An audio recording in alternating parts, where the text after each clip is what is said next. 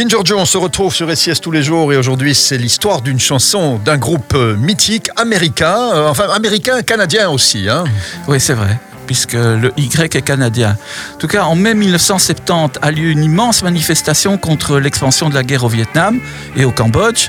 Et puis Nixon euh, l'a décidé, d'ailleurs, cette, cette expansion sans passer par le Congrès. Et une loi, et dès lors plus 3500 étudiants décident de protester contre cette loi dans leur université en Ohio.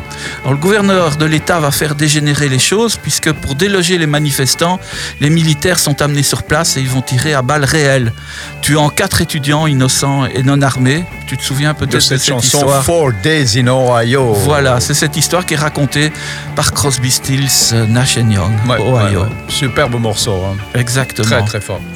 Et c'est celui-là qu'on va écouter. C'est celui-là qu'on va écouter. Bah oui. Ah bah oui, Sinon, évidemment. pourquoi en parlerais-je? Mais non, mais c'est parce que j'étais distrait là. Je- on m'a- distrait. Je demande qu'on ne me distrait plus pendant que Joe me parle. Franchement, je- tu vois, j'étais occupé, tu l'as vu, hein, à, à parler à gauche avec mon œil. euh, Faut pas regarder les jolies filles qui passent dans le couloir. Oui, oui, mais voilà. Et donc, euh, et donc, c'est vrai. euh, je je t'ai suivi jusque là, et en même temps, je me disais, c'est peut-être pas ce morceau-là qu'on va écouter, ce qui est tout à fait stupide de ma part, parce que pourquoi on écouterait un autre morceau de Crosby, Stills, Nash Young, alors qu'on parle de cette révolte dans le campus euh, qui a fait en effet quatre morts, ce qui est Tout quand même assez incroyable, parce qu'ils ont tiré à balles dans, dans des, des Je crois des que c'est la seule fois hein, où ça s'est passé aux États-Unis. hein, Four Days in Ohio. Sublime chanson avec une tension et une violence incroyable dans cette Ouais, chanson. tout à fait. Ouais. Voilà, Joe. À très vite. Ouais.